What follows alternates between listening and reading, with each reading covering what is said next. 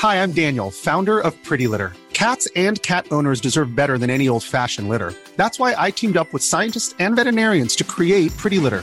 Its innovative crystal formula has superior odor control and weighs up to 80% less than clay litter. Pretty Litter even monitors health by changing colors to help detect early signs of potential illness. It's the world's smartest kitty litter. Go to prettylitter.com and use code ACAST for 20% off your first order and a free cat toy. Terms and conditions apply. See site for details. Ever catch yourself eating the same flavorless dinner three days in a row? Dreaming of something better? Well, HelloFresh is your guilt free dream come true, baby. It's me, Kiki Palmer. Let's wake up those taste buds with hot, juicy pecan crusted chicken or garlic butter shrimp scampi. Mm. Hello Fresh. Stop dreaming of all the delicious possibilities and dig in at HelloFresh.com. Let's get this dinner party started.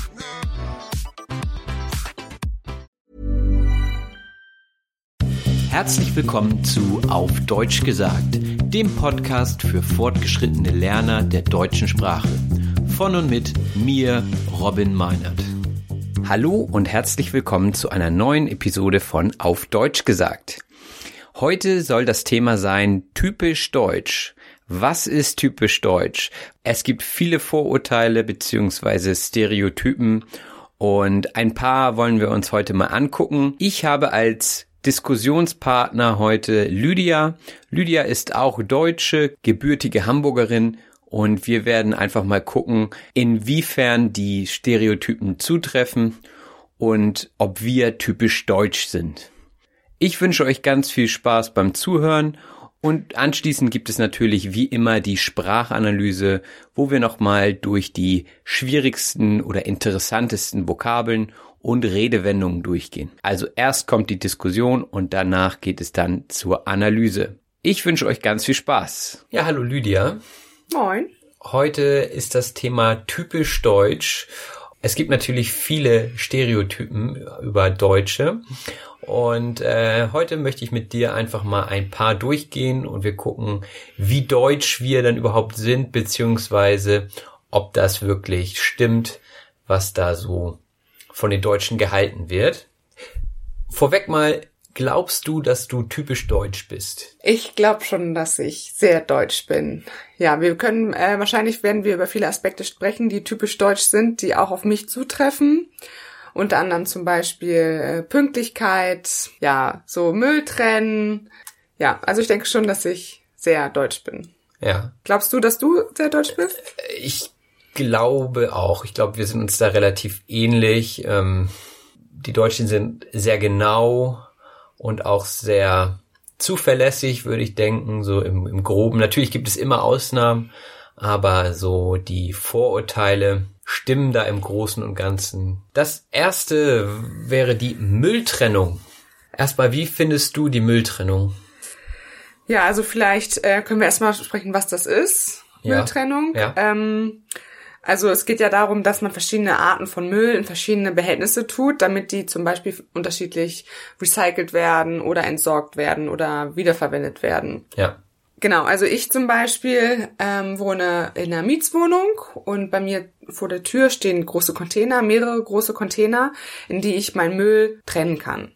Das heißt, ich habe auch bei mir in der Wohnung verschiedene kleine Mülleimer, in die ich den Müll trenne und dann dementsprechend draußen in die großen Container sortiere oder entsorge. So, Insofern bin ich da schon sehr deutsch, dass ich auch auf jeden Fall Müll trenne. Und wenn man zum Beispiel am Hamburger Hauptbahnhof an den ähm, Gleisen ist, dann stehen da immer also mehrere Mülleimer nebeneinander, wo man auch dazu aufgefordert ist, Müll zu trennen. Es gibt immer Plastik, Papiermüll und Restmüll.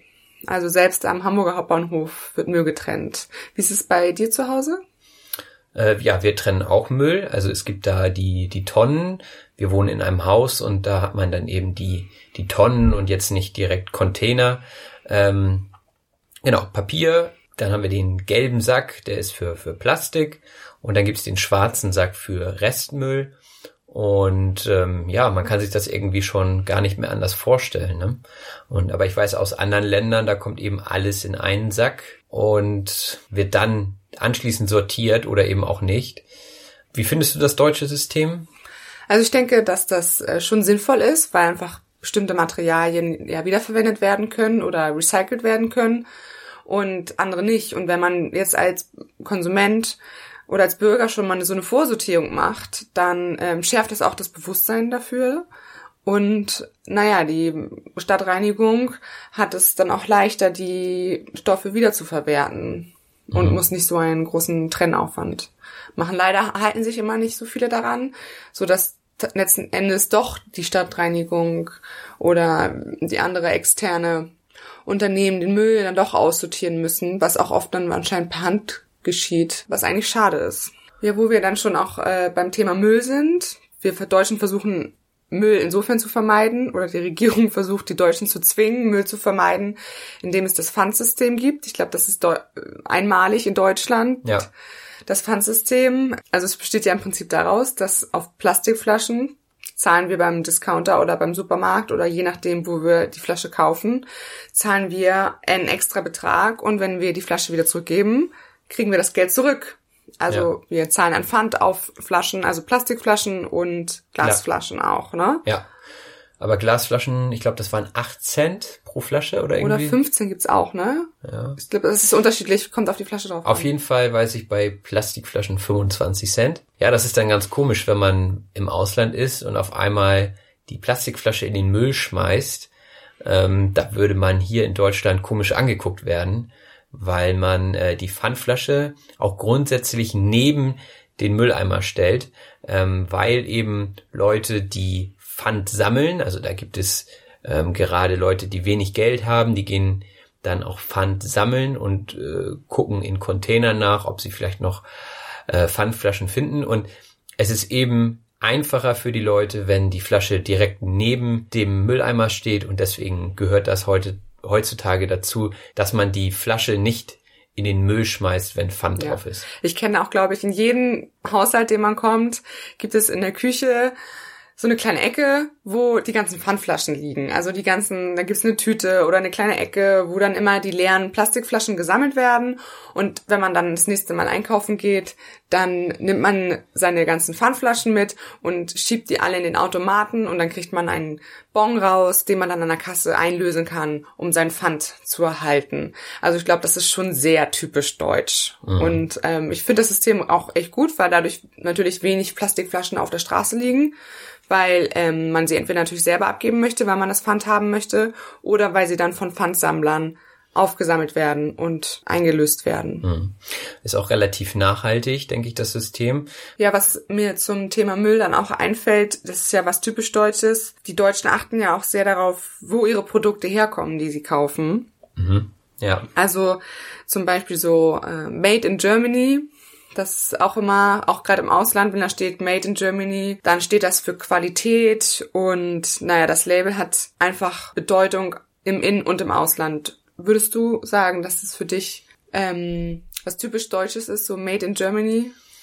Ähm, ja, also ich denke schon, dass es ein Qualitätssiegel ist. Wenn ich jetzt die Wahl hätte zwischen Made in zum Beispiel China oder ist ja auch egal woher, dann, äh, dann würde ich wahrscheinlich immer Made in Germany nehmen, weil man davon ausgeht, dass die Qualität überprüft wird. Also wir haben ja generell, denke ich mal, trifft das auf die ganze EU zu, dass wir unsere Produkte relativ gut absichern und überprüfen. Und äh, gerade in, in Deutschland ist das so, dass ähm, ja auf hohe Qualität Wert gelegt wird. Ja, das stimmt. Also man äh, sieht das ja zum Beispiel in der Autoindustrie. Volkswagen ist ja so ein Autohersteller, der auf der ganzen Welt bekannt ist. Und ich weiß zum Beispiel in den USA sind Volkswagen-Autos sehr teuer. Natürlich ist es auch, weil es Importware ist, aber auch, weil es halt Made in Germany ist. Das deutsche Auto, das hat Qualität. Hm. Ich finde es eigentlich ganz interessant, ähm, dass das Made in Germany Zeichen eigentlich ursprünglich abschrecken sollte. Und zwar wurde im, im 19. Jahrhundert in England dieses Label auf die Produkte von Deutschland gedruckt, um die Leute darauf aufmerksam zu machen, dass das Produkt eben nicht aus England kommt. Und äh, dieses ursprünglich negativ behaftete Label wurde jetzt über die Zeit eher positiv. Das finde ich äh, natürlich als Deutscher ganz gut, aber auch irgendwie witzig, so die Geschichte dahinter. Ja, bis jetzt sind wir, glaube ich, schon relativ typisch deutsch, was unsere Aussagen angeht. Die Deutschen lieben natürlich ihre Autos und fahren auch gerne auf der Autobahn. Ich glaube, das ist auch etwas, was typisch deutsch ist, dass äh, diese Autobahn, wo es kein Tempolimit gibt, was übrigens ja natürlich nicht überall so ist, gibt sehr, sehr viele Streckenabschnitte, wo es sehr wohl Tempolimits gibt, ähm, aber natürlich auch viele Abschnitte, wo es kein Tempolimit gibt und die Leute dann doch sehr schnell auf die Tube drücken. Da ist jetzt ja momentan so die Debatte, ob man überall 130 einführen sollte. Ähm, ich glaube, das wurde von der deutschen Politik aber nochmal wieder abgewendet, weil das eben sehr speziell ist in Deutschland. Also ich glaube, viele Leute kommen extra nach Deutschland, um ihren Sportwagen mal so richtig auszufahren. Also ich denke aus dem Umland, Italien und Frankreich, kommen die Leute tatsächlich nach Deutschland, um mal schnell zu fahren. Äh, was hältst du davon, von diesem 130 für alle als Höchstgeschwindigkeit? Also an Betracht der Sicherheit wäre natürlich auf jeden Fall ein Tempolimit sinnvoll, weil es gibt genug Raser auf der Straße, die auch den Verkehr gefährden. Aber ich gebe auch zu, dass ich gerne auch mal schneller fahre und äh, das auch dann ausnutze, wenn ich das darf.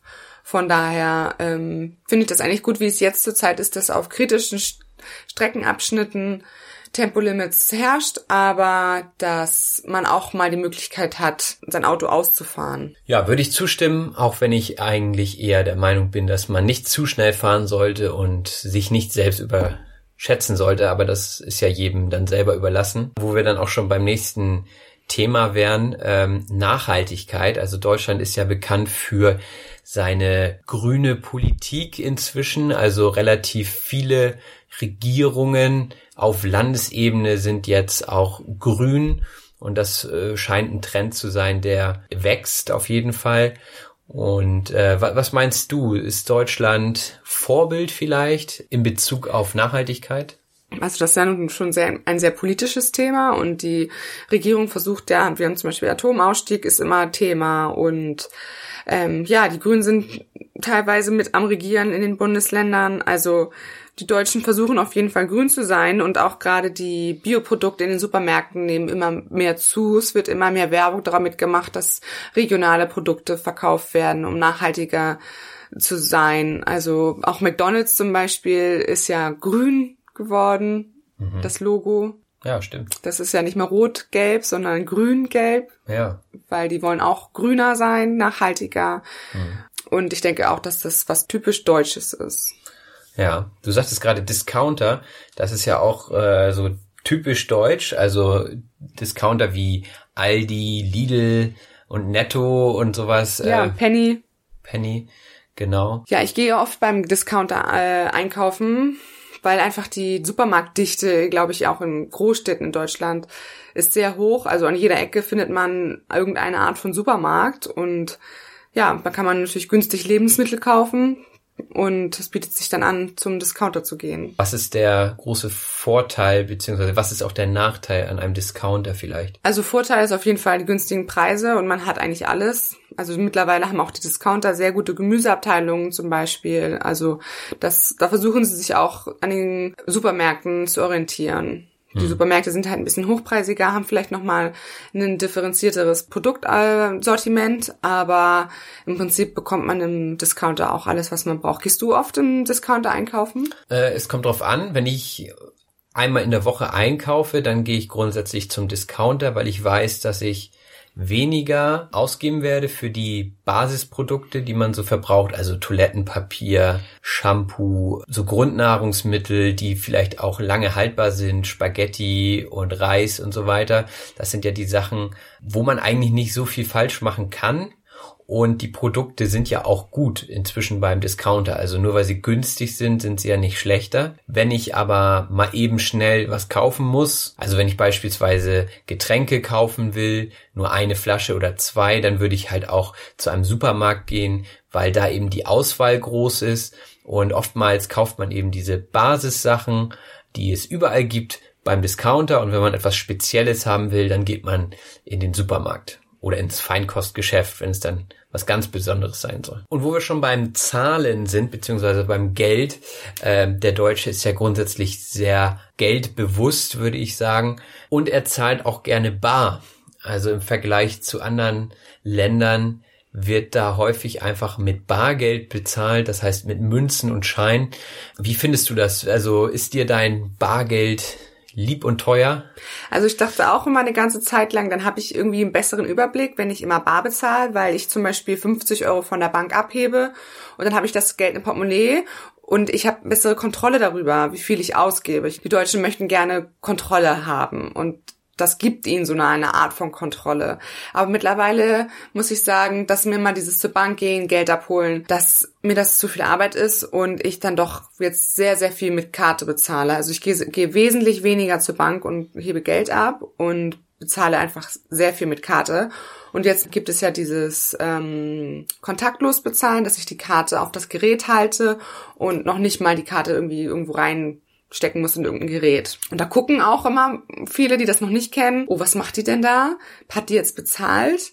Also das ist wirklich so, dass es in Deutschland noch nicht so verbreitet ist, mit Karte zu bezahlen. Bares ist Wahres und da wird auch dann viel mit Bargeld bezahlt, das stimmt. Mit Karte zu bezahlen ist natürlich auch immer ein Risiko, weil man nicht genau kontrollieren kann, äh, wie viel denn da jetzt abgeht. Natürlich kann man sich die Quittung geben lassen und so weiter, aber ähm, die Gefahr ist zum Beispiel auch größer, dass jemand die Karte klaut und damit einkaufen geht. Und wenn jemand die Karte hat, dann hat er natürlich mehr Geld zur Verfügung, als wenn er nur das Bargeld klaut, was vielleicht 50 Euro sind. Genau. Thema Sparen, mhm. auch sehr deutsch. Ähm, ja, ich glaube, äh, alle Kinder haben irgendwann mal in ihrem Leben ein Sparbuch.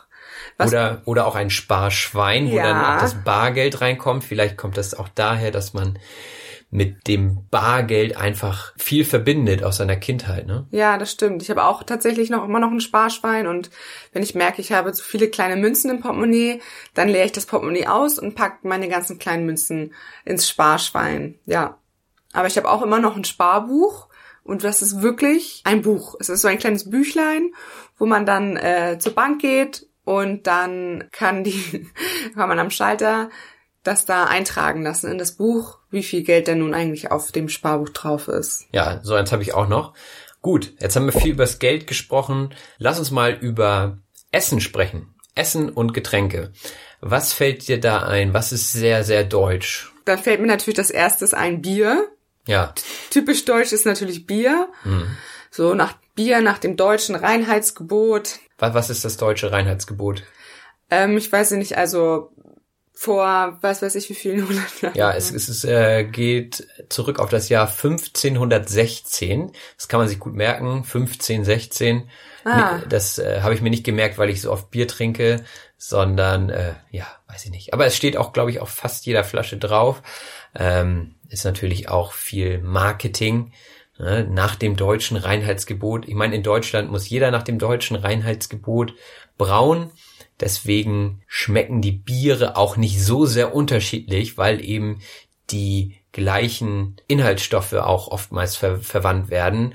Ich glaube, grundsätzlich darf ein Bier aus Hopfen, Malz und Wasser bestehen und äh, da gibt es bestimmt auch noch Sonderregelungen, aber so grundsätzlich sind das die Hauptbestandteile von Bier. Und wenn man mal ehrlich ist, schmeckt Bier eigentlich auch relativ ähnlich in Deutschland. Also es gibt nicht die Vielfalt, wie man sie jetzt zum Beispiel aus England kennt. Also da gibt es ja mehr dunkle Biere noch und äh, die, die Ales zum Beispiel, also so Kräuterbiere und äh, ich glaube in Deutschland, da ist es eher so Pilz und Weizen. Weizen, genau. In, in Süddeutschland wird Weizen getrunken. Ähm, aber ich glaube, wir sind so grundsätzlich fürs Pilz bekannt. Und hier im Norden natürlich für Alsterwasser. Genau, Alsterwasser hatte ich auch schon mal erklärt im Podcast. Das ist ähm, Brause mit Bier, also Limonade mit Bier gemischt. Ähm, Bier sagt man auch flüssig Brot. Was äh, kommt dir beim Brot in den Kopf? Ja, also Brot ist auch auf jeden Fall was typisch Deutsches. Also es gibt an jeder Ecke auch eine Bäckerei, die frisch gebackenes Brot verkauft und da muss das natürlich dunkles Brot sein. Also hier wird nicht so ein komisches, lappriges Toastbrot gegessen, sondern kerniges Graubrot. Meerkornbrot. Meerkornbrot, oder dunkles. Ja, Schwarzbrot. Ne? Schwarzbrot ist so typisch deutsch. Das wird quasi zu jeder Tageszeit gegessen, zum Frühstück, zum Mittag, zum Abendbrot können die Deutschen Stullen essen. Und neben dem Brot natürlich auch die Kartoffeln. Ähm, in Deutschland macht man Kartoffelsuppe, Kartoffelsalat. Kartoffelauflauf, gebackene Kartoffeln, Folienkartoffeln in jeglicher Variante. Wenn du ins Restaurant geht, gibt's überall Folienkartoffeln. Oder Bratkartoffeln. Oftmals auch in Kombination, das ist jetzt vielleicht nicht für die Vegetarier, aber mit Wurst oder Speck. Also das äh, ist auch, glaube ich, typisch deutsch, dass man eben immer ein Gericht hat mit etwas Gemüse, Kartoffeln. Also Kartoffeln sind natürlich auch Gemüse, aber man hat irgendwas anderes, dann was mit Kartoffeln und dann Fleisch. Ja. Also das ist so, würde ich sagen, so typisch deutsch. Äh, deutsche Hausmannskost nennt man das. Ja, das gibt es eigentlich auch in jedem urdeutschen Restaurant ja, Kartoffeln, Salzkartoffeln, Bratkartoffeln, so das sind so die Standardvariationen, die man äh, kriegt. Petersilienkartoffeln, die gibt's eigentlich überall zu jedem, zu jeder Mahlzeit und ähm, in jedem Restaurant. Ich muss auch sagen, dass ich ja sehr, sehr gerne Kartoffeln esse. Ich ist auch einfach eine tolle Knolle, die man gerne mal essen kann und ähm, mit der man einfach viel machen kann. Die ist einfach sehr vielseitig und ich esse auch gerne Kartoffeln. Genau. Okay, jetzt haben wir ja viel über so, sagen wir mal, ernste Themen gesprochen, also Nachhaltigkeit, äh, Umweltfreundlichkeit, Finanzen und dann noch die Kartoffeln. Also äh, man darf ja auch nicht verhungern. Aber gibt es neben diesen lebensnotwendigen Sachen dann auch noch ein bisschen Spaß in Deutschland? Das ist ja die Frage. Ja, also mit Spaß, da kann man natürlich erstmal an Urlaub denken. Und wo machen die Deutschen gerne Urlaub? Das ist natürlich auf Malle. Malle für alle. Oh Gott. Da, äh, die Deutschen fahren traditionell nach Malle auf den Ballermann und da wird dann auch schon morgens vorm Frühstück das Handtuch auf die Liege gelegt, damit dann auch die Liege am Strand gesichert ist. Ja. Okay, das ist natürlich jetzt sehr Klischee. Ich habe ehrlich gesagt noch nie äh, Urlaub auf Malle gemacht. Nee, also ähm, ich war schon auf Mallorca, aber nicht nicht am Ballermann. Ja, das ist sehr klischeebehaftet. Ähm, aber grundsätzlich denke ich, dass die Deutschen schon sehr viel reisen, oder? Was denkst du? Ja, auf jeden Fall. Also es gibt auch sehr viel Werbung immer für Reisen und ähm, überall sind auch Reisebüros. Also Deutschen gehen dann auch gerne nochmal ins Reisebüro buchen zwar auch online, gerade neuere, jüngere Generation, aber Reisen ist auf jeden Fall immer ein großes Thema. Aber was auch noch so typisch deutsch ist, ähm, halt natürlich mit den Älteren, wo man sich selbst als Deutscher dann im Urlaub drüber lustig macht, ist dann, dass die deutschen Touristen Sandalen anhaben mit Socken drinne, mit ihren am besten verheiratete, die dann die gleiche Jacke noch anhaben, wo der Mann der Ruck, den Rucksack trägt und die Frau, die ein Fotoapparat in der Hand hat. Das und, ist so ganz stereotypisch äh, deutscher Urlauber. Ja, und woran erkennt man die Deutschen im Ausland? An den Naketano-Pullovern. Äh, das ist eine, eine deutsche Marke, die meines Wissens nach auch nur im deutschsprachigen Bereich äh, bekannt ist. Und ähm, wenn ich so durch beispielsweise London gehe, dann kann ich ganz genau sehen, ah, der ist deutsch oder die ist deutsch, weil äh, diese Marke eben in, in Deutschland sehr, sehr beliebt war und ist. Für Kleidung. Für Kleidung, ja, ja, das ist eine Kleidungsmarke. Mhm. Zu 99 Prozent habe ich auch recht dann mit der Annahme. Also das ist immer ganz amüsant, dass man die Deutschen schon an der Kleidung erkennen kann.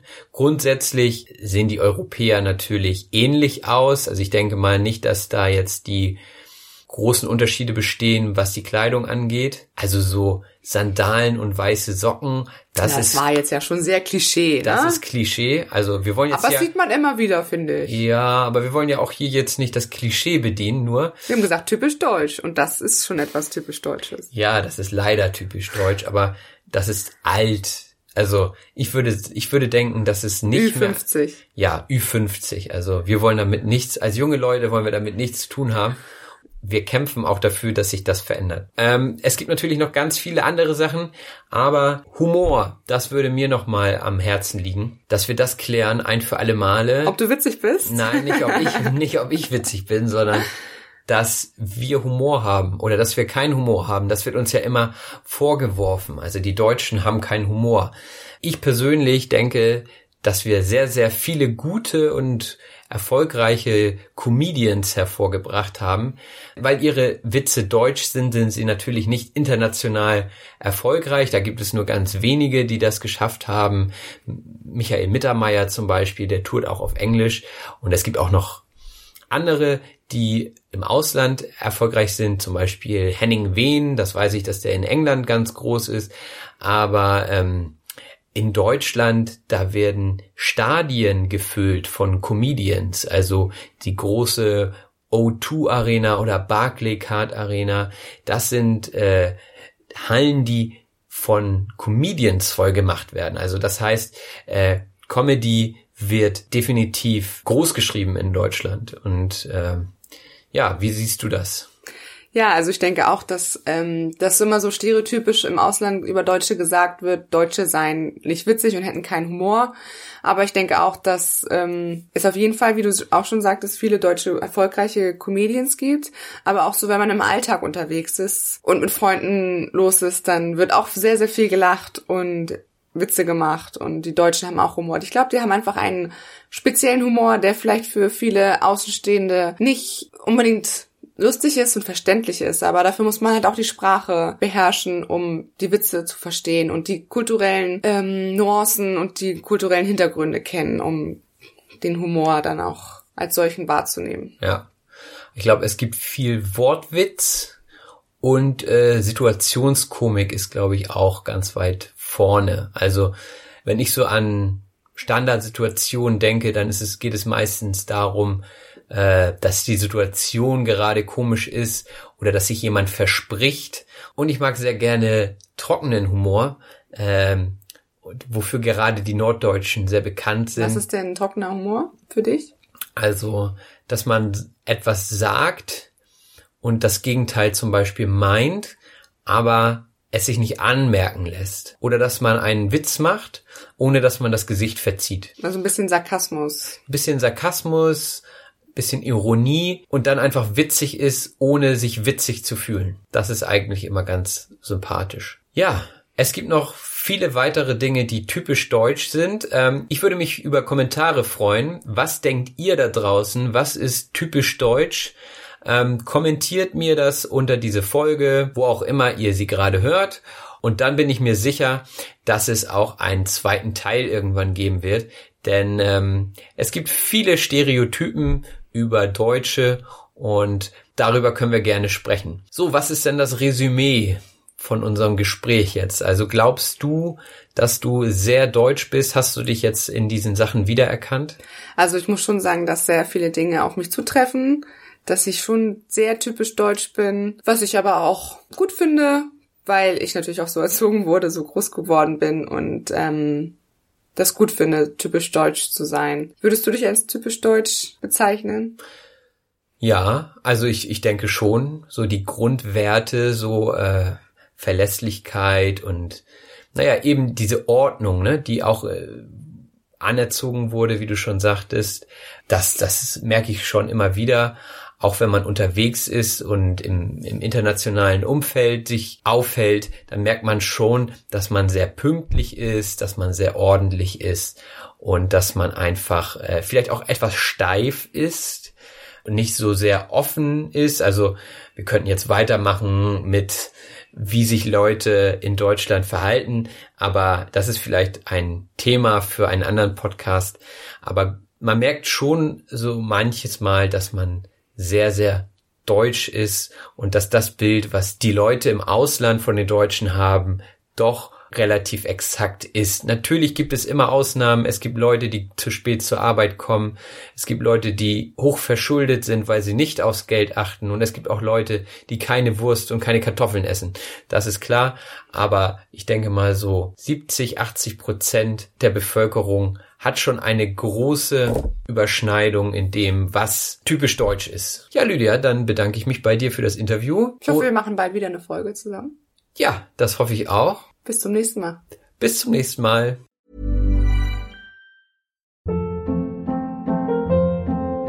Hold up. What was that? Boring. No flavor. That was as bad as those leftovers you ate all week. Kiki Palmer here, and it's time to say hello to something fresh and guilt-free. Hello Fresh. Jazz up dinner with pecan-crusted chicken or garlic butter shrimp scampi. Now that's music to my mouth. Hello Fresh. Let's get this dinner party started. Discover all the delicious possibilities at hellofresh.com. Hi, I'm Daniel, founder of Pretty Litter. Cats and cat owners deserve better than any old fashioned litter. That's why I teamed up with scientists and veterinarians to create Pretty Litter. Its innovative crystal formula has superior odor control and weighs up to 80% less than clay litter. Pretty Litter even monitors health by changing colors to help detect early signs of potential illness. It's the world's smartest kitty litter. Go to prettylitter.com and use code ACAST for 20% off your first order and a free cat toy. Terms and conditions apply. See site for details. Die Sprachanalyse. Jetzt geht es weiter mit der Sprachanalyse und ihr könnt euch auch die PDF-Datei dazu anschauen. Die findet ihr in den Show Notes. Ich habe mal wieder vier Seiten voller Vokabeln und Redewendungen für euch vorbereitet, durch die ich jetzt gerne durchgehen möchte. Fangen wir an. Der Stereotyp oder Stereotyp. Der Stereotyp ist ein Vorurteil über sich oder andere oder eine Sache. Also es kann man auch als klischeehaftes Bild erklären. Also stereotypisch deutsch wäre zum Beispiel, dass wir alle Lederhosen tragen und nur Bier trinken. Das wäre ein Stereotyp. Was nebenbei natürlich nicht wahr ist. Ein weiterer Stereotyp ist auch die Pünktlichkeit. Die Pünktlichkeit ist das rechtzeitige Erscheinen einer Person.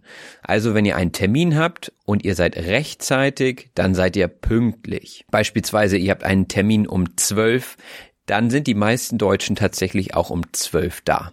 Sie sind also sehr pünktlich. Und sie sind sehr zuverlässig, was schon das nächste Wort ist. Zuverlässig bedeutet, man ist so, dass man sich darauf verlassen kann. Also wenn ich zum Beispiel sage, ich bin heute Abend um 7 Uhr da, dann werde ich auch um 7 Uhr da sein. Was ist jetzt der Unterschied zwischen Pünktlichkeit und Zuverlässigkeit? Zuverlässigkeit ist allgemeiner. Also ich könnte auch sagen, ich bringe dir morgen einen Schlüssel mit. So, und äh, wenn ich das verspreche, dann halte ich das auch. Das heißt, ich bin zuverlässig und bringe dann morgen eben auch diesen Schlüssel mit. Wofür auch immer. Gut, die nächste Vokabel ist im Groben. Im Groben bedeutet ohne Feinheit und ohne Detail. Also, wenn man etwas nicht genau weiß, aber ungefähr weiß, worum es geht, dann sagt man, ja, im Groben ist das, glaube ich, so und so. Ja, also im Groben sind die Deutschen pünktlich zum Beispiel. Man könnte auch sagen im Großen und Ganzen. Das bedeutet so viel wie generell. Also im Großen und Ganzen sind die Deutschen pünktlich und zuverlässig. Und die Deutschen mögen gerne die Mülltrennung. Die Mülltrennung ist die Sortierung des Mülls. Ähm, man hat verschiedene Behältnisse, ein Behältnis ist etwas, was zum Aufbewahren dient. Also zum Beispiel ein Korb wäre ein Behältnis oder eine Vase. Eine Vase würde man für Blumen benutzen. Das wäre auch ein Behältnis. Viele Wertstoffe, wie zum Beispiel Plastik oder Papier, kann man wiederverwenden. Das ist auch schon das nächste Wort. Wiederverwenden. Das bedeutet mehrmals nutzen. Also eine Plastikflasche wird zum Beispiel recycelt und dann wird sie wieder zu einer neuen Plastikflasche gemacht oder zu etwas anderem. Man verwendet sie wieder. Ähm, vor dem Wiederverwenden schmeißt man den Müll oftmals in den Mülleimer. Das ist der Behälter für den Abfall. Und davon haben wir jede Menge und unterschiedliche Varianten. Wenn man etwas wegwirft, dann kann man auch vom Entsorgen sprechen. Also entsorge bitte deinen Müll in dem Mülleimer. Ein anderes Wort für in den Müll werfen. Lydia sagte, dass sie in einer Mietswohnung wohnt. Die Mietswohnung ist eine Räumlichkeit, also eine Unterkunft, die monatlich Geld kostet. Also sie bezahlt jeden Monat eine Miete für ihre Unterkunft, also für ihre Mietswohnung. Wir sprachen auch darüber, dass am Gleis Mülleimer stehen. Äh, am Gleis bedeutet am Bahnsteig, also beispielsweise an einem Hauptbahnhof, also dem großen Bahnhof in Hamburg oder auch Berlin, also in den großen Städten gibt es immer den Hauptbahnhof. Äh, da gibt es ganz viele verschiedene Bahnsteige und ganz verschiedene Gleise. Also man würde sagen, der Zug fährt ab auf Gleis 10 oder auf Gleis 7. Das ist damit gemeint. Genau. Und nochmal zurück zum Müll. Da haben wir verschiedene Säcke. Da hatte ich vom gelben Sack gesprochen. Der gelbe Sack ist ein Müllbeutel für Plastikmüll. Also bei uns hat der Plastikmüll die gelbe Farbe. Im Gegensatz zum Restmüll, das ist alles, was man nicht recyceln kann oder nur schwer recyceln kann, äh, das kommt in den schwarzen Sack. Also wir haben da ein Farbensystem. Ich glaube, das ist in den meisten Ländern so. Und Papier wäre in der blauen Tonne bei uns. Das ist aber auch von Bundesland zu Bundesland und sogar teilweise von Stadt zu Stadt sehr unterschiedlich. Wir sprachen auch darüber, dass man sein Bewusstsein für etwas schärft. Ähm, wenn man sein Bewusstsein schärft, ähm, dann möchte man auf etwas genauer Acht geben oder auf etwas achten. Also wenn ich ein höheres Bewusstsein für die Umwelt habe, für den Umweltschutz, dann werde ich darauf achten, meinen Müll vernünftig zu entsorgen zum Beispiel. Und dieses Bewusstsein sollte bei allen Konsumenten vorhanden sein. Der Konsument ist die Person, die etwas verbraucht und man könnte sie auch der Verbraucher nennen. Und wenn man seinen Müll nicht ordnungsgemäß entsorgt, dann hat die Stadtreinigung mehr zu tun. Die Stadtreinigung ist die städtische Einrichtung, die für die Sauberhaltung einer Stadt sorgt. Also dazu zählt zum Beispiel auch die Müllabfuhr. Die Müllabfuhr holt den Müll vom Haus ab. Die sammeln den Müll ein. Aber man kann natürlich niemanden zwingen. Zwingen ist das nächste Wort. Zwingen ist, wenn man eine Person etwas gegen ihren Willen machen lässt. Man kann sich auch selbst zu etwas zwingen. Zum Beispiel zwinge ich mich dazu, regelmäßig Sport zu machen. Oder Eltern können Kinder dazu zwingen, ihr Zimmer aufzuräumen. Das wäre ein Beispiel. Also jemanden etwas machen lassen, was er eigentlich nicht möchte. Jemanden zwingen. Wir haben in Deutschland das Pfandsystem. Pfand bedeutet, dass man einen Geldbetrag zahlt, also zum Beispiel 25 Cent, wenn man eine Flasche kauft. Also eine Plastikflasche, die vollgefüllt ist mit zum Beispiel Limonade oder Wasser. Dann bezahlt man beim Kauf ein Pfand. Also ein Pfand ist eben ein Geldbetrag, der erhoben wird, den man aber dann wieder zurückbekommt, nämlich dann, wenn man die Flasche zurückbringt und in den Automaten schmeißt. Dieses System gibt es überall bei Supermärkten und auch beim Discounter. Der Discounter ist ein Geschäft, das eine Ware mit Preisnachlass verkauft, äh, beziehungsweise günstige Waren verkauft. Also die großen sind zum Beispiel Lidl und Aldi. Das sind die typischen Discounter in Deutschland, wo man eben günstig einkaufen kann. Und viele Haushalte gehen auch zum Discounter. Der Haushalt ist ähm, die Wirtschaftsführung mehrerer zusammenlebender Personen. Also einfach gesagt die Familie. Ne? Wenn ihr mit einer Familie im Haus wohnt, dann ist das euer Haushalt. Ihr könnt aber auch einen Haushalt haben, wenn ihr alleine wohnt. Es kommt immer darauf an, wer in einem, in einer Wohnung oder in einem Haus wohnt. Das bildet dann den Haushalt. Und ich sagte schon, das Pfand bringt man heutzutage zum Automaten. Der Automat ist der Apparat beziehungsweise die Maschine, die die Flaschen zurücknimmt und dann einen Bon ausgibt. Der Bon ist der Beleg beziehungsweise die Quittung. Die Quittung ist die Empfangsbescheinigung oder Bestätigung. Also man könnte sagen, mit diesem Zettel wird bestätigt, dass man das Pfand zurückgegeben hat und mit diesem Zettel geht man dann an die Kasse und bekommt sein Geld wieder. So ist das System heutzutage in Deutschland. Das wird gemacht, um nachhaltig zu handeln. Nachhaltig bedeutet sich auf längere Zeit auswirkend. Also wenn wir von Nachhaltigkeit sprechen, dann sprechen wir auch immer von Umweltbewusstsein und Umweltschonung. Wir möchten uns so verhalten, dass wir die Erde möglichst lange nutzen können, also nachhaltig nutzen können. Natürlich gibt es auch andere ähm, Bereiche, wo man von Nachhaltigkeit sprechen kann. Man kann auch jemandem nachhaltig schaden. Also wenn man zum Beispiel einen Skandal hervorruft, dann wird der Ruf, also das Image desjenigen nachhaltig geschädigt. Das heißt, Leute vergessen nicht so schnell, was da eben passiert ist und sein Ruf ist dann nachhaltig geschädigt. Darüber hatten wir aber nicht gesprochen. Okay, das nächste ist Made in Germany. Made in Germany, hatten wir auch länger drüber gesprochen, ist diese Herkunftsbezeichnung. Also äh, und heutzutage ist es schon eher fast ein Qualitätssiegel. Das ist der Stempel, der für bestimmte Eigenschaften steht. Also Made in Germany steht zum Beispiel für hohe Lebensdauer. Das sind natürlich alles nur so Daumenregeln.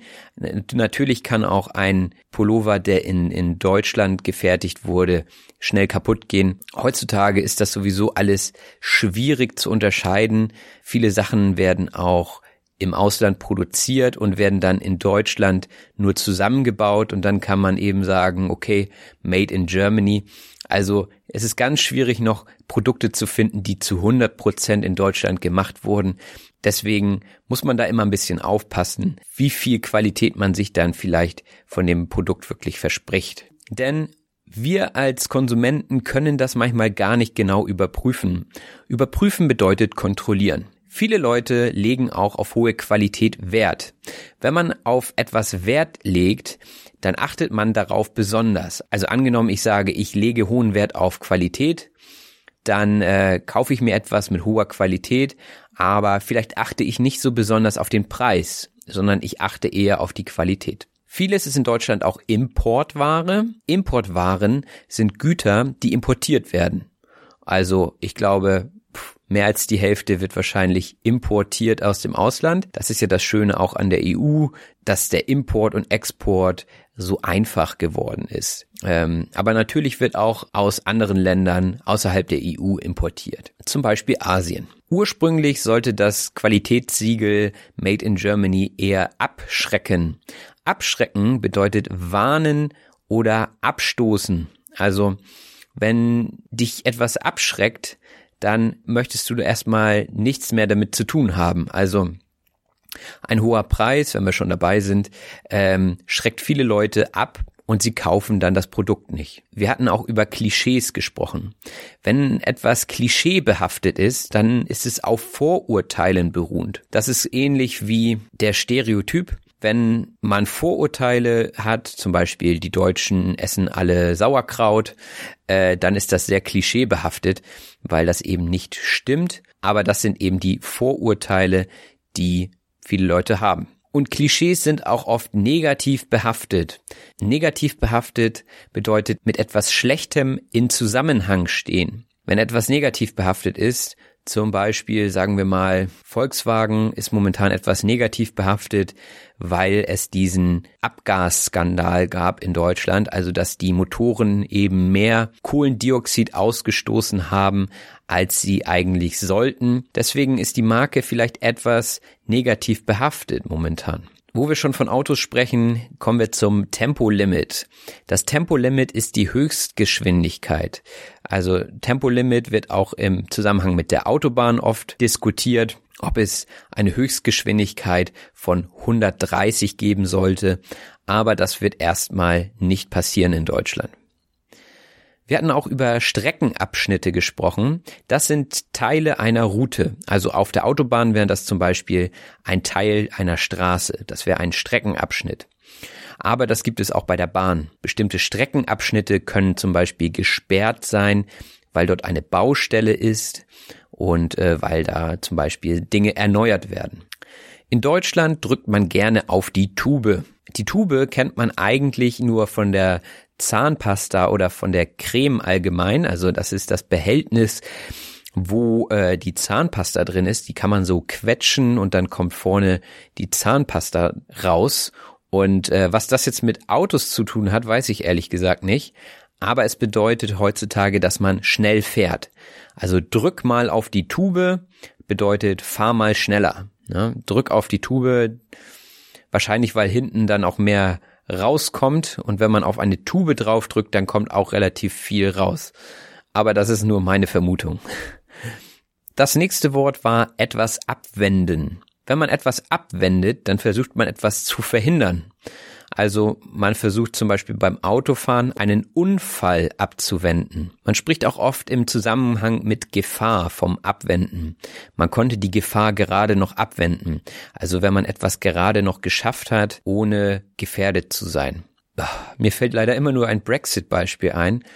Aber Sie haben zum Beispiel gerade die Gefahr abgewendet, ohne Deal aus der EU herausgeschmissen zu werden. Das ist jetzt gerade aktuell. Ich weiß nicht, wie es sein wird, wenn du das jetzt hier gerade hörst. Aber das ist mein Beispiel zu abwenden. Sie konnten gerade noch die Gefahr abwenden, ohne Deal aus der EU zu gehen.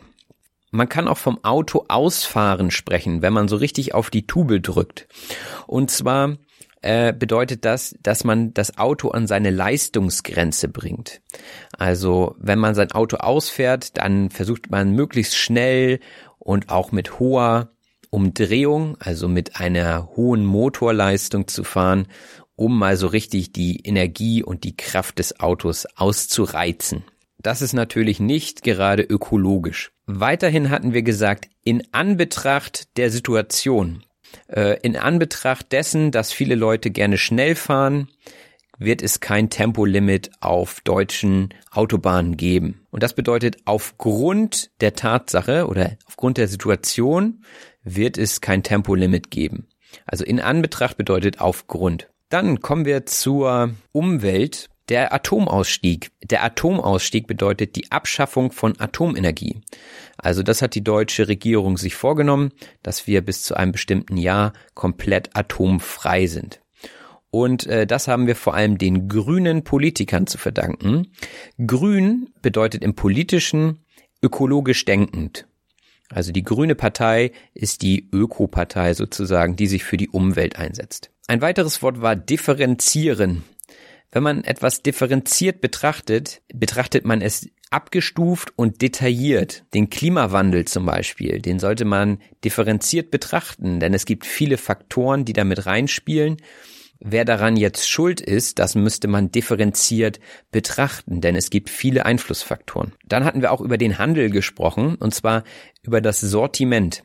Das Sortiment ist das Warenangebot im Geschäft. Ein Supermarkt hat oftmals ein großes Sortiment, ein größeres Sortiment als ein kleines Geschäft. Also es hat zum Beispiel nicht nur 10 Eissorten, sondern 20 Eissorten. Das wäre ein größeres Eissortiment. Und im Supermarkt und im Discounter bekommt man natürlich auch die Grundnahrungsmittel. Grundnahrungsmittel sind lebensnotwendige Lebensmittel. Zum Beispiel Mehl, Zucker, Wasser. Das sind so typische Grundnahrungsmittel. Und die sind auch oft lange haltbar. Wenn etwas haltbar ist, dann hat es eine lange Nutzungsdauer beziehungsweise ist lange essbar. Also wenn ein Joghurt nicht mehr haltbar ist, dann kann man ihn nicht mehr essen. Aber viele Joghurts sind inzwischen relativ lange haltbar. Wenn man im Supermarkt und beim Discounter nichts findet und etwas ganz Besonderes haben will, dann geht man zum Feinkostgeschäft. Das ist ein Laden mit sehr speziellen Lebensmitteln. Aber man bezahlt natürlich auch mehr im Feinkostgeschäft und man hat die Wahl zwischen Bargeld oder Karte. Bargeld besteht aus Scheinen und Münzen, also das Geld, was man physisch im Portemonnaie hat. Ähm, viele Leute mögen gerne Bar zahlen und in Bar zahlen bedeutet dann mit Scheinen und Münzen bezahlen. Also man bezahlt in Bar oder man bezahlt Bar, kann man auch sagen. Beides geht aber man bezahlt auch mit Karte. Also wenn ihr an der Kasse steht, werden sie vielleicht fragen, bar oder mit Karte. Und wenn ihr eine Karte dabei habt, könnt ihr sagen, mit Karte zahlen bitte. Ähm, das bedeutet mit der Geldkarte. Aber viele Deutsche sagen, nur Bares ist Wahres. Und das bedeutet, nur Bargeld ist gut. Also die Deutschen lieben ihr Bargeld, auch wenn es immer weniger wird und immer mehr mit Karte zahlen. Viele Ältere sagen, nur Bares ist Wahres. Und man könnte auch sagen, das Bargeld ist ihnen lieb und teuer. Das bedeutet, es ist wertvoll und wichtig für sie. Es hat eine hohe Bedeutung. Das ist mir lieb und teuer. Man könnte aber auch sagen, dieser Podcast, der ist mir lieb und teuer. Wenn man mit Karte bezahlt, dann kann man auch inzwischen kontaktlos bezahlen. Kontaktlos bedeutet ohne PIN-Eingabe und man legt einfach die Karte auf das Kartenlesegerät und ähm, bis zu, ich glaube, 30 Euro ungefähr äh, kann man das machen, ohne einen PIN einzugeben. Das ist kontaktlos. Das ist aber noch nicht weit verbreitet in Deutschland. Ähm, wenn etwas verbreitet ist, dann ist es überall zu finden. Also die deutsche Sprache ist in Deutschland weit verbreitet. Na logisch. Aber in China ist die deutsche Sprache zum Beispiel nicht weit verbreitet. Da ist Chinesisch weit verbreitet. Die kontaktlose Kartenzahlung ist in Deutschland noch nicht weit verbreitet. Deswegen wollen sie immer genug Bargeld zur Verfügung haben. Wenn man etwas zur Verfügung hat, dann kann man es nutzen. Ich glaube, das hatte ich schon mal in einem Podcast erklärt. Wenn ich ein Auto zur Verfügung habe, dann kann ich das Auto nutzen. Typisch deutsch ist auch, dass man spart. Zumindest versuchen das die Deutschen. Ähm, sparen bedeutet Geld nicht ausgeben und es für später aufbewahren. Also anstatt sich etwas zu kaufen, legt man das Geld beiseite und spart es für eine größere Anschaffung. Das kann man zum Beispiel mit dem Sparbuch machen. Das Sparbuch ist eine Form des Sparens und da hat man ein Buch, das mit eben einem Konto verbunden ist und ähm, da bekommt man Zinsen drauf. Zinsen sind das, was man bekommt von der Bank, wenn man den Geld leiht. Inzwischen sind die Zinsen aber so gering, dass das nicht mehr lohnt und dass das nicht mehr viel Sinn macht in Deutschland. Aber als ich Kind war, hatte fast jeder ein Sparbuch. Und auch hatte man ein Sparschwein. Das ist das Gefäß, das man mit Geld füllt. Und ursprünglich hatte es eben die Form von einem kleinen Schwein und deswegen heißt es Sparschwein. Also ein kleiner Topf, wo man eben Geld reintut. Und mit diesem Sparschwein verbindet man irgendwie etwas. Also ich verbinde damit eine gute Zeit in meiner Kindheit. Wenn man jemanden oder etwas mit etwas anderem verbindet, dann stellt man gedanklich eine Verknüpfung her. Also man assoziiert das eine mit dem anderen. Also das Sparschwein assoziiere ich mit meiner Kindheit und auch mit Bargeld. Und äh, wir hatten gesagt, dass das Sparbuch ein kleines Büchlein ist. Büchlein ist die Verniedlichungsform von Buch. Also das Büchlein ist ein kleines Buch. Weiter ging es mit Essen und Trinken. Da hatten wir über das Bier gesprochen.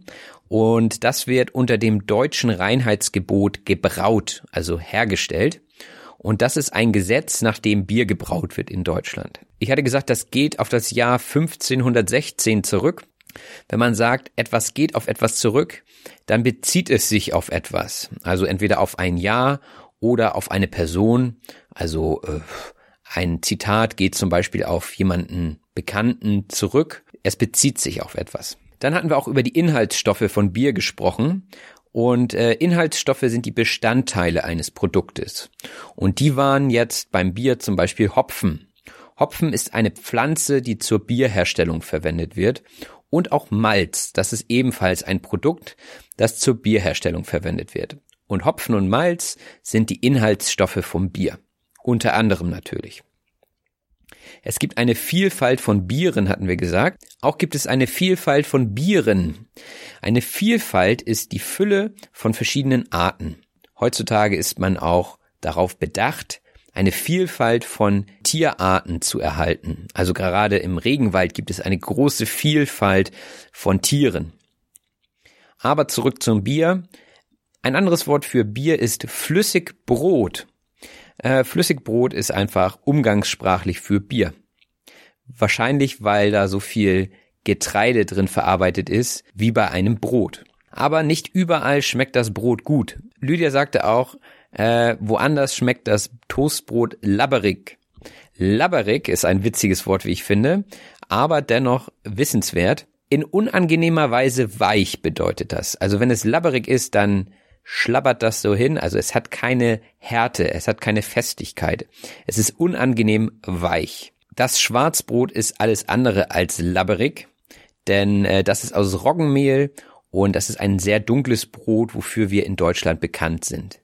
Viele andere Länder versuchen das inzwischen zu, nachzumachen, aber so richtig gutes deutsches Schwarzbrot nach deutschem Rezept ist schon etwas anderes, muss ich da sagen. Dafür gibt es in anderen Ländern aber andere Spezialitäten. Und ein belegtes Brot nennt man dann eine Stulle. Die Stulle bedeutet das belegte Brot oder das belegte Brötchen.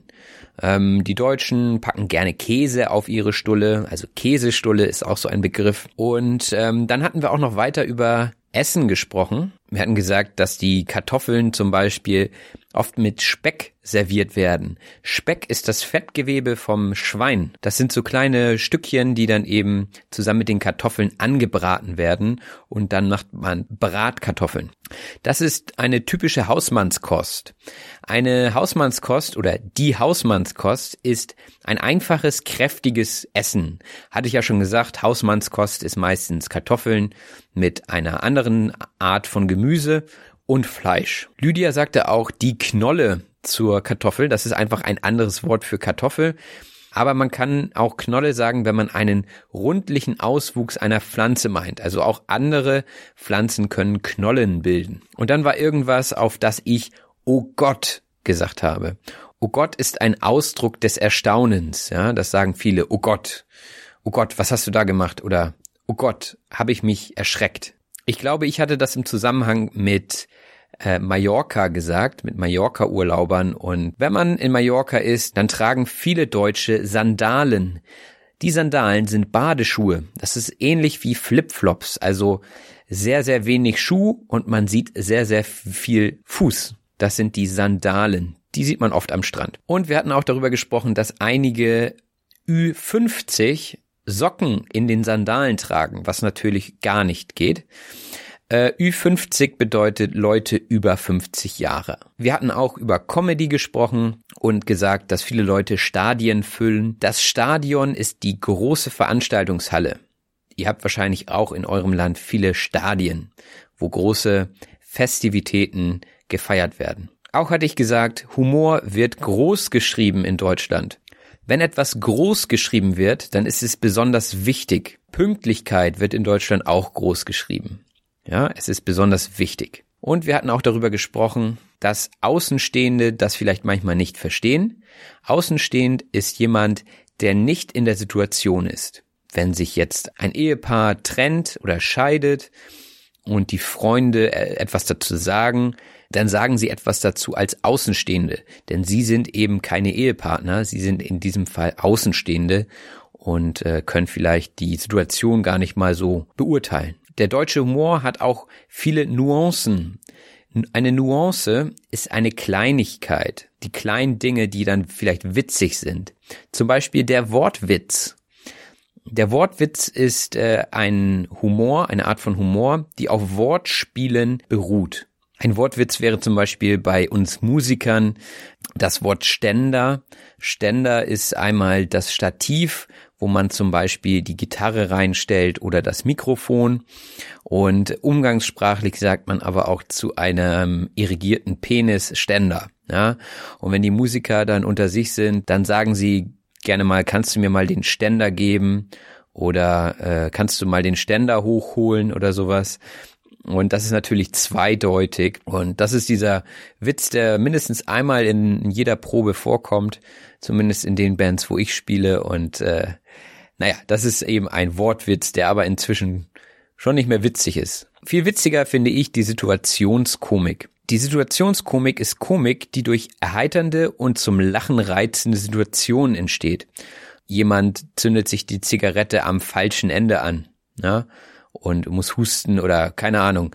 Äh, das wäre Situationskomik, weil jemand gerade etwas Dummes gemacht hat und das ist witzig. Oder jemand verspricht sich. Ich verspreche mich auch öfter hier beim Podcast, aber das hört ihr meistens nicht denn ich kann das immer noch rausschneiden am Ende. Ähm, aber manchmal lasse ich auch Versprecher drin, weil das ist einfach natürlich, dass man sich ab und zu verspricht. Und ab und zu kann das auch witzig sein. Ich hatte auch gesagt, mein Lieblingshumor ist der trockene Humor. Äh, trockener Humor bedeutet nüchterner und sachlicher Humor. Also wenn man etwas sagt, als wenn man das ernst meint, aber das dann so absurd ist, äh, dass es nur als Humor verstanden werden kann. Aber einige Leute verstehen keinen trockenen Humor und nehmen das dann ernst. Das kann natürlich dann auch wiederum witzig sein und zur Situationskomik führen. Dann hatten wir noch das Wort sich wiedererkennen. Wenn man sich in etwas wiedererkennt, dann kann man sich damit identifizieren. Und äh, wir hatten auch von der Identifikation mit den Grundwerten der Deutschen gesprochen. Und äh, Grundwerte sind zum Beispiel Pünktlichkeit und äh, dass man sich an die Regeln hält. Das sind so deutsche Grundwerte. Ein Grundwert ist auch die Ordnung. Die Ordnung ist ein anderes Wort für Strukturierung und Regelung. Bei der Arbeit zum Beispiel sollte alles nach Ordnung laufen. Also es gibt die Regeln und die werden eingehalten und dann ist alles in bester Ordnung. Auch hatte ich gesagt, dass ich ab und zu den Eindruck habe, etwas steif zu sein im Vergleich zu anderen Nationalitäten. Wenn eine Person steif ist, dann ist sie sehr förmlich und vielleicht etwas unpersönlich, unnahbar. Also etwas zurückhaltend. Das kann ich an dem Beispiel festmachen, wenn man sich begrüßt. Hm, die Spanier geben sich Küsse oder es wird sich umarmt. Und die Deutschen sind da eher zurückhaltend und geben die Hand. Hm, das wäre dann etwas steif, wahrscheinlich, in der einen oder anderen Situation. Das kommt aber natürlich ganz auf das Umfeld an und das ist schon die letzte Vokabel für heute. Das Umfeld stellt der Personenkreis dar, mit dem man sich umgibt. Also habe ich ein sehr herzliches Umfeld, dann umarme ich mich vielleicht mit den Leuten zur Begrüßung und zur Verabschiedung. Habe ich ein etwas steifes Umfeld, zum Beispiel bei der Arbeit, dann gibt man sich vielleicht die Hand oder grüßt sich vom Weitem. Ich hoffe, ihr habt ein tolles Umfeld und ähm, ich hoffe, dass ihr eurem Umfeld, also euren Freunden und Bekannten von diesem Podcast erzählt. Und ähm, das könnt ihr natürlich auch über Social Media machen, indem ihr diesen Link hier teilt. Ich freue mich auf die nächste Episode. Lasst mir ein Feedback da, lasst mir eine Rezension da bei iTunes oder bei YouTube. Schreibt mir gerne auch eine E-Mail, wenn euch etwas nicht gefällt oder ihr Verbesserungsvorschläge habt. Und ähm, ja, ich freue mich immer von euch zu hören. Ich weiß, ich höre auch viele Podcasts und lasse mich nicht hören. Aber wenn euch das gefällt, nehmt euch doch mal eine Minute und meldet mir das zurück. Ich würde mich sehr freuen. Macht es gut, bis zum nächsten Mal. Euer Robin. Das war auf Deutsch gesagt. Ich hoffe, dass es euch gefallen hat. Wenn das so ist, abonniert doch bitte meinen Podcast und lasst mir einen Kommentar da. Vielen Dank und bis bald. Euer Robin.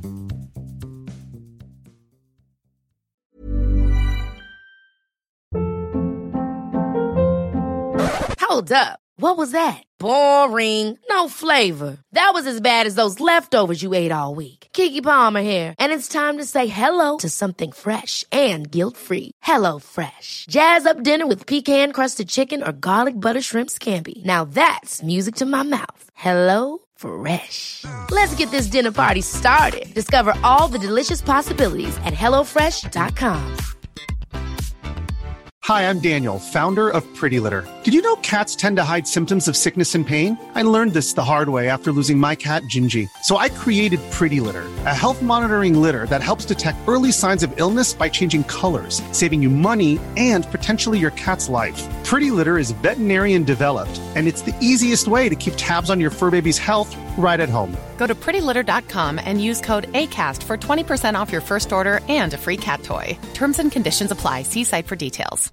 When you make decisions for your company, you look for the no brainers. And if you have a lot of mailing to do, stamps.com is the ultimate no brainer. It streamlines your processes to make your business more efficient, which makes you less busy. Mail checks, invoices, legal documents, and everything you need to keep your business running with stamps.com. Seamlessly connect with every major marketplace and shopping cart. Schedule package pickups and see your cheapest and fastest shipping options from different carriers. With rates up to 89% off USPS and UPS rates. And with the Stamps.com mobile app, you can take care of mailing and shipping wherever you are. Make the same no-brainer decision as over 1 million other businesses with Stamps.com. Sign up with Code PROGRAM for a four-week trial, plus free postage and a free digital scale. No long-term commitments or contracts. That's stamps.com. Code program.